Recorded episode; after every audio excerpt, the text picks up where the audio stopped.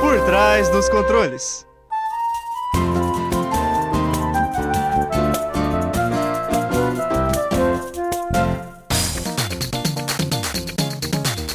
Fala ouvinte, seja bem-vindo a mais um episódio do Por Trás dos Controles, o programa que pluga você no mundo dos jogos.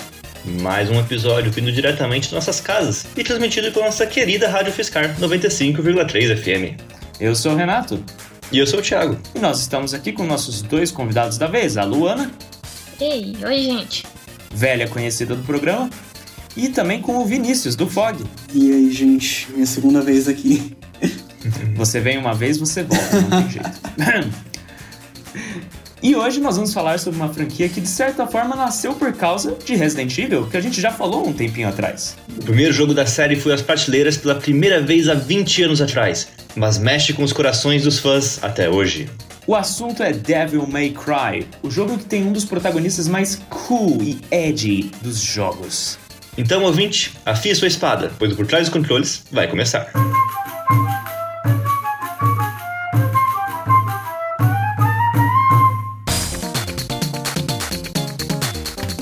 Você está ouvindo Por Trás dos Controles, o programa que pluga você no mundo dos jogos. E que comece o nosso bate-papo. É. Luana, você que a gente conhece é a especialista do Devil May Cry. Então eu quero saber de você. Como é que começou essa franquia? Então, lá na década de 2000, é, uma equipe da Capcom foi, foi dada a ela a missão de procurar por novas inspirações para o novo Resident Evil, Resident Evil 4. Para isso, eles foram lá para Espanha para fazer pesquisa de campo, esse tipo de coisa. Aí eles voltaram com uma ideia toda pronta e a Capcom falou: Hum, isso aqui não tem nada a ver com Resident Evil. Só que, gente, é muito bom, então a gente vai fazer um novo jogo a partir dessa ideia. E assim nasceu Carnival, que antes não era Devil May Cry, era só Carnival, e com seu protagonista Tony. Que depois ganhou sua própria franquia de jogos de skate. Bem isso. Bom, e do que, que se trata essa franquia? O Devil May Cry ele nasceu do Resident Evil, mas não tem nada a ver com Resident Evil. Então, o que, que você conta, Lona? O que, que dá pra falar desses jogos todos? Então, é, a franquia fala sobre o Dante, que é um dos filhos gêmeos do grande demônio Esparda. E depois de um certo acidente, ele acaba perdendo os pais. Só que ele é muito apegado ao lado da mãe, que é humana. Aí ele pensa, bom, eu vou começar a derrotar esses demônios aqui que estão que estão acabando com, com a vida dos humanos, porque eu quero ajudar eles, porque eu gosto desse meu lado humano. Então, assim, segue a franquia Devil May Cry, com Dante sendo chamado para fazer seu trabalho de extermínio. E ele acaba criando uma empresa chamada Devil May Cry, de tanto trabalho que ele recebe para matar esses demônios. É engraçado que me lembra um pouco de Castlevania. É, vocês sabem se tem alguma inspiração aí por trás? É, eu acho que eu nunca ouvi falar sobre alguma possível inspiração em Castlevania, mas até que faz sentido, sabe? Pensando bem agora. Sim. É, porque a gente tem o, o, o Drácula, né? O, o pai do Alucard, que depois acaba seguindo mais a inspiração da mãe e lutando contra o exército do próprio pai. Mas. Sim, temos o Dante versão vampiro aí. É que, é que também muitos desses jogos são baseados em, em contos e histórias de mu- muitas vezes de religião católica e tal, de, que, tem, que tem aos montes pela Europa também. É verdade. Ah, Tem raízes no mesmo lugar, né? Sim, tanto que eu acho que a coisa mais, mais assim, principal, assim, que muita gente começa a querer ver por trás de Devil May Cry e tal, que, que pra quem já não conhece, também, também é do Divina Comédia. Que o Dante é Dante por causa da Divina Comédia e o Virgil também. Sim. Hum, verdade. Imagino que deva ter outros personagens que são por causa da Divina Comédia no Devil May Cry. Eu só não estou conseguindo pensar deles agora. Faz muito tempo que eu li a Divina Comédia. É, tem a Trish também, que é a principal personagem feminina, ela é inspirada na Beatriz, que é a mulher idealizada por Dante, que é quem ele tenta encontrar quando ele vai lá pro inferno. Tem também a Lady, que pega um pouco do nome da Virgem Maria. E tem alguns outros personagens menores que fazem algumas referências. E eu sei que os jogos já tem cinco na franquia e um outro, mas como que funciona eles na cronologia? Porque eu também sei que eles não são. A história não segue certinho 1, 2, 3, 4, 5, né? É, pelo menos isso eles conseguiram puxar de Kingdom Hearts também. Parece que jogos com historinha assim não, não pode ter uma cronologia simples, né? Puxa vida. Bem isso. É, o certo, na verdade, é o 3 vem antes de tudo. O 1, o 2, o 4 e o 5. Acho que quem não prestar atenção pode passar um pouco despercebido. Só que essa é a ordem verdadeira dos jogos. E, se eu não me engano, no 5 eles explicam uma coisa de antes do 3 também, né? Pelo que eu ouvi falar. Sim, eles explicam sobre a história da, da família do Dante do Virgil. Tem essa explicação. E do porquê cada um dos gêmeos se tornou o que eles são hoje. Então nem o último jogo conseguiu se manter no, no final da ordem. Muito bom. Eles deram um jeito de voltar aquela, nos tempos. Aquela história, jogo tem que ser confuso. ai, ai. Mas enfim, a gente tá falando da história, a gente tá falando das inspirações que tem por trás do jogo em si, mas vocês não falam da gameplay, né? Afinal é um videogame. Do que se trata? Do que, que a gente faz estando nos sapatos do Dante? A gente corta, a gente atira, a gente toca guitarra. Por algum motivo isso não me explicou muito bem. a gente come pizza. Bom, o jogo ele é majoritariamente hack and slash. Uh, ou seja, você pega, você sai por aí batendo em criaturas o máximo que der e tenta ser o mais legal possível. Porque ele tem esse sistema de cunas, né? Tipo, o, conforme você vai lutando, você vai ganhando ranks, né? De o quão legal você tá sendo, quão estiloso você é, coisas assim. E uma coisa curiosa, é, igual, igual eu comentei da guitarra, tipo, durante o jogo sempre tem várias armas que são bem inusitadas. Que acho que o melhor exemplo é, é esse que eu dei da guitarra do Devil May Cry 3, que é uma guitarra que quando você toca saem disparos elétricos e que ela vira uma foice também. Ó! Oh. que eu, eu, eu, acho muito, muito legal isso da May Cry. Tipo, não é só da May Cry, mas jogos que fazem isso, que é o seu inimigo vira sua arma. Hum. Porque um exemplo disso é, é no Devil May Cry 3 mesmo, que uh, você enfrenta essa vampira que ela atacava morceguinhos eletrificados em você. E aí quando você derrota ela, ela vira essa guitarra. é, então é uma guitarra foice que na verdade era um, uma mulher que jogava morcegos elétricos. Ok. Acho que isso já dá para dar uma ideia de quão lá fora, quão fora da caixa os jogos conseguem pensar. E você, Luana, você consegue falar mais de algumas coisas bizarras que tem aí no meio? Então, tem uma coisa que eu acho muito legal, que geralmente você vai jogar, aí tem o personagem que usa a espada, que é o combate a média e curta distância, tem o cara das, das armas de, de distâncias mais longas, mas o Dante é os dois.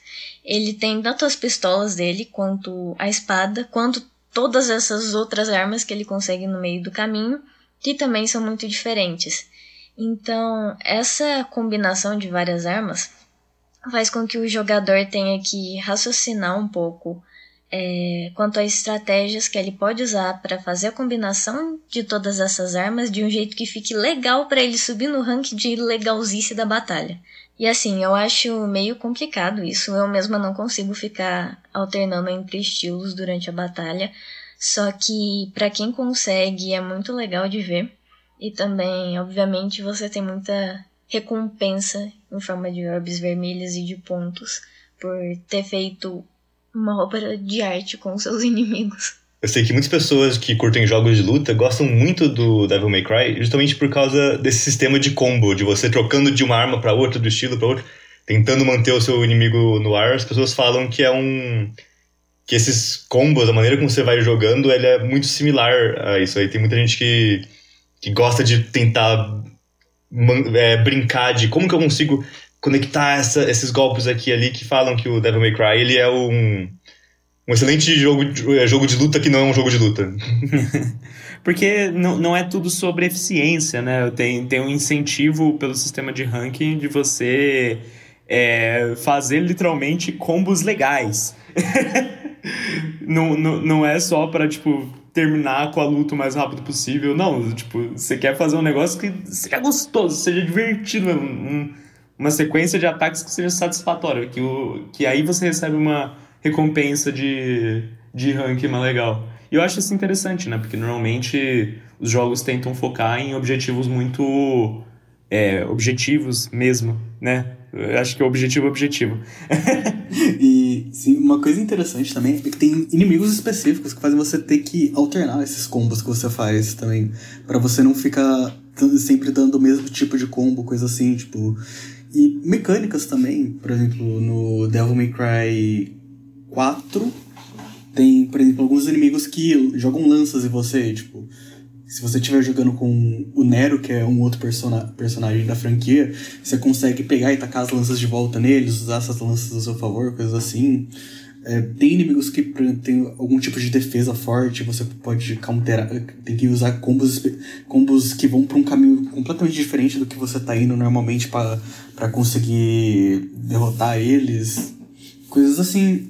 E é interessante porque, por ser um jogo hack and slash, eu acho que seria muito fácil ele acabar caindo num ciclo é, de gameplay muito repetitiva, né?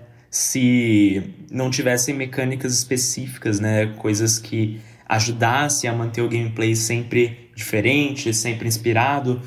É, e nesse, dessa forma, tipo, vocês acham que tem algum jogo que acaba pecando um pouquinho? Ou tem algum que se destaca mais, né? Por ter o, a maior variedade? O que, que vocês acham?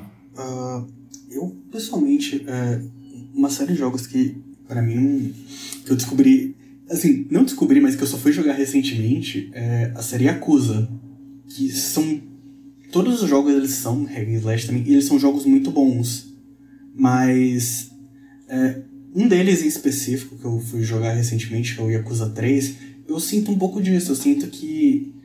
É, claro, é um pouco da limitação do jogo da época dele também, por ele ser um jogo de. É, PS3, se eu não me engano, ele foi lançado no começo da vida do PS3, inclusive. Eu sinto que ele é muito travado, sabe? Eu sinto que é, muitas das, coi das coisas que ele faz, ele não faz muito bem. É, é, o dash dele, você percebe que, que é estranho, você percebe que os hits que você, que você dá são bem. Os ataques que você dá são bem desbalanceados conforme você joga, por exemplo. É, eu acho que. Parece que muitas vezes você. Os golpes dos inimigos encaixam mais precisamente do que os seus próprios. Que, eu, que é uma coisa que eu acho que não fica tão bem, sabe? Uh, ah, para jogos nesse estilo, que eu acho que. Uma coisa legal é você ter, ter ser preciso quando você tá lutando. Olha só, já dá até uma ideia para um próximo do quadro caracterizando estilos, hein? Hack and slash? e você, Luana, é, de, dentro dos jogos do Devil May Cry mesmo, tipo, da, da série, vocês acham que tem algum que é mais forte ou mais fraco? Ou eles são mais ou menos mantendo o mesmo nível? Geralmente as pessoas reclamam muito de do Devil May Cry 2 que é realmente um pouco inferior aos outros. Ele é muito menor. Acho que eu consegui terminar aqui em duas horas. E ele é realmente um pouco mais fraco, tanto em história quanto em gameplay. Sem falar tanto no que eles tentaram mudar também a personalidade do Dante, né? Ficou uma coisa Sim, meio estranha. É um jogo meio mal falado. E tem um outro, só que eu acho legal a gente puxar para ele depois. Bom, e sendo dois um dos pontos fracos, quais que vocês acham que é o ponto forte da franquia? Vai você, Luana. Eu diria que é o 3, é o que tem mais gente que gosta, também é o mais difícil. Mas assim, tem muita variedade de arma, dessas do tipo que o Vini falou, que você pode pegar com os diferentes tipos de inimigos. E também, pessoalmente, eu acho a história muito boa. Gameplay também é muito bom. Só que meu favoritinho mesmo é o 5. É, por que, que o 5 é seu favorito? É, primeiro porque eu diria que ele pega o bom de dois mundos. Ele pega os bons personagens e as boas histórias dos Devil May Cry originais, mas ele também pega um pouco do estilo de gameplay da Ovelha Negra da Família, que a gente ainda vai falar sobre. E também porque a história teve muito fanservice, sabe? Então, pra uma fã, foi um jogo muito bom. Justo. Foi praticamente uma novela mexicana esse jogo. Foi incrível. É, é legal lembrar que fanservice não necessariamente é ruim. Exato. Justo. Mas e você, Vini? É, você também fica entre esses dois ou tem algum outro que chama mais atenção? Eu não tive ainda, tanto por falta de tempo quanto por falta de oportunidade, eu não tive muita chance de jogar o 5 ainda, mas tudo que eu vi sobre ele, ele pareceu ser muito bom pra mim. Literalmente tu, tudo que eu vi com, pra ele, tipo, me lembrou de. da- sempre da parte boa dos outros jogos, sabe? É, então, eu não posso dizer muito sobre ele, mas eu tô dentro do grupo que a Luana falou que gosta do Devil May Cry 3. Foi inclusive o primeiro jogo que eu joguei da franquia. Coincidentemente acabou sendo de eu jogar primeiro o primeiro jo jogo na ordem cronológica. Oh! O, eu, eu acho interessante é, isso dele. Que a Luana comentou dele, que ele é realmente o jogo mais difícil da franquia. Porque ele começa com. Você tem uma luta com os inimigos aleatórios no primeiro capítulo do jogo. Aí, na parte seguinte, você já tá enfrentando a morte. Não é realmente a morte, mas é basicamente um, um, um, um boss que é um ceifador. E se você não pegou muito bem, tipo, eu joguei, tinha uns 11 anos na época, isso faz exatos 10 anos, eu não. Eu tive.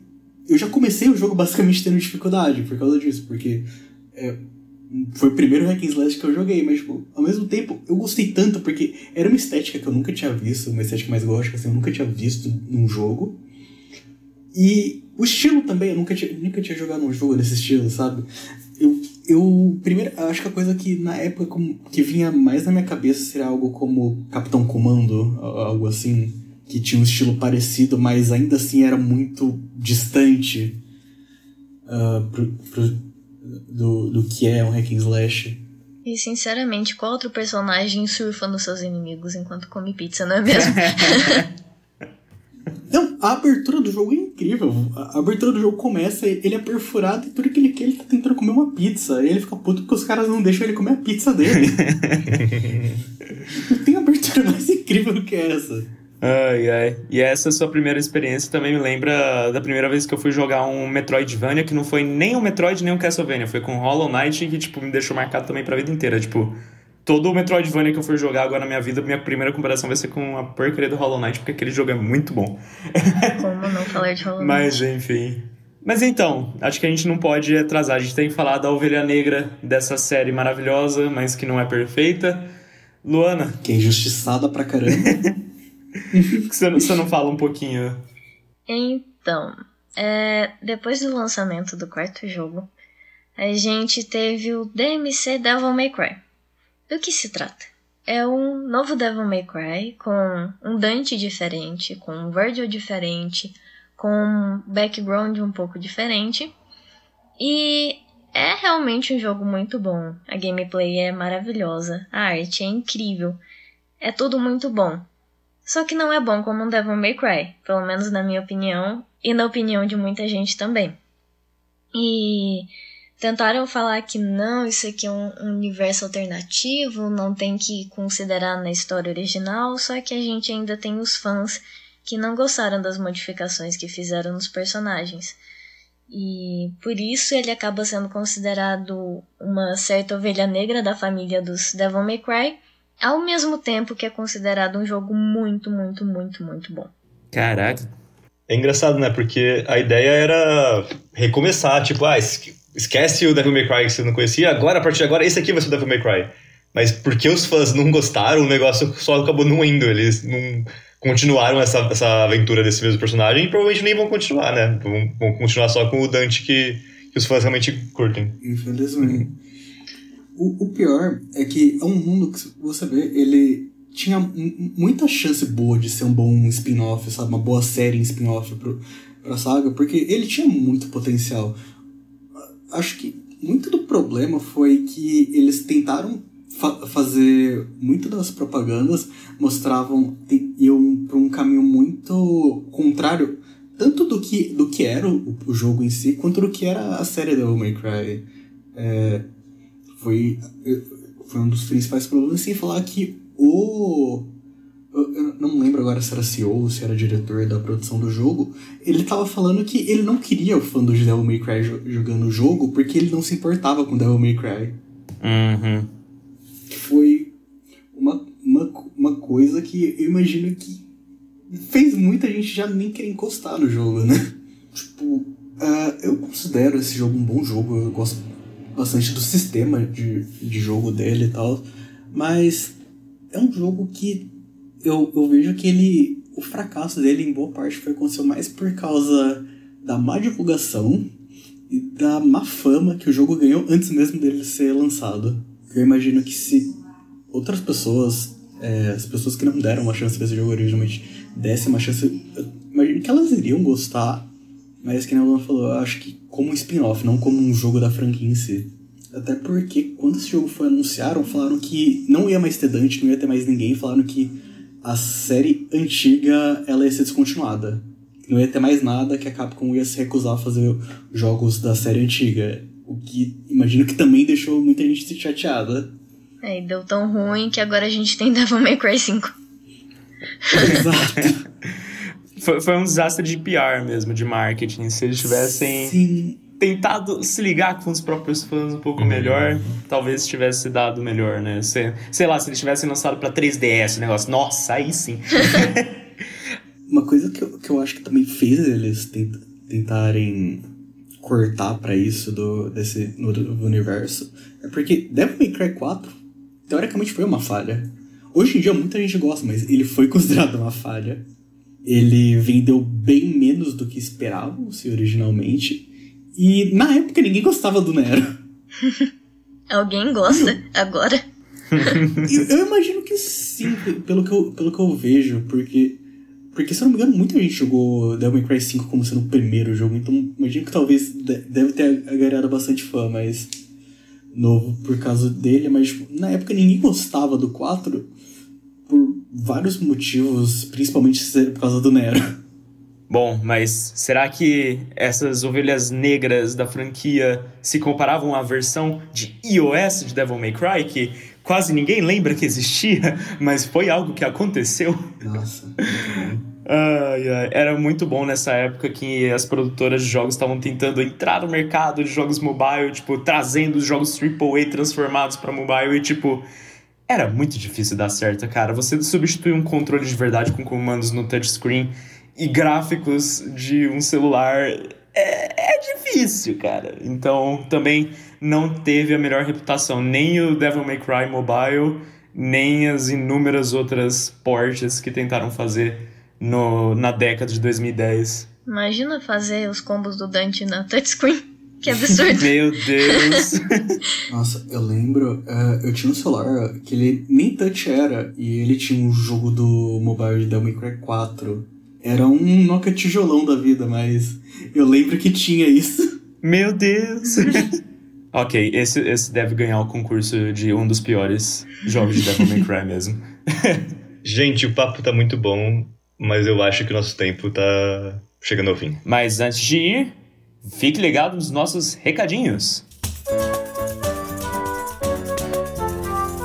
Siga o Fog nas nossas redes sociais. É só procurar por Fellowship Photogame no Facebook, Twitter e Instagram, que nós estamos lá. E se você perdeu algum episódio do Por Trás dos Controles, você pode encontrar a gente no site da Rádio UFSCar em radio.ufscar.br ou no seu aplicativo de podcast favorito, como Spotify, Apple Podcasts e vários outros. E se você quer jogar os nossos jogos, é, procure pelo Fellowship Photogame no Itch também. É só entrar em e procurar por Fellowship of the Game. Lá você vai encontrar nossos jogos. E esses foram os recados desbloqueados no momento. Gente, muito obrigado por terem vindo. O papo foi muito legal. Muito obrigado, Luana. Muito obrigado, Vini. Vocês manjam muito do, do Devil May Cry. Eu que agradeço. É sempre muito bom falar sobre Devil May Cry. É, eu concordo. É um jogo muito bom. É. Como alguém que não chegou a jogar ainda nenhum DMC, é, vocês já me encorajaram de, quando tiver a próxima promoção da Steam, dar uma olhada em pegar pelo menos o primeiro na ordem cronológica para dar uma, uma testada. Valeu, galera. E bom, vamos ficando por aqui, por trás dos controles. Esperamos você na frente do rádio no próximo episódio. Obrigado a você que nos acompanhou até aqui. Vamos nos desligando e até o próximo combo.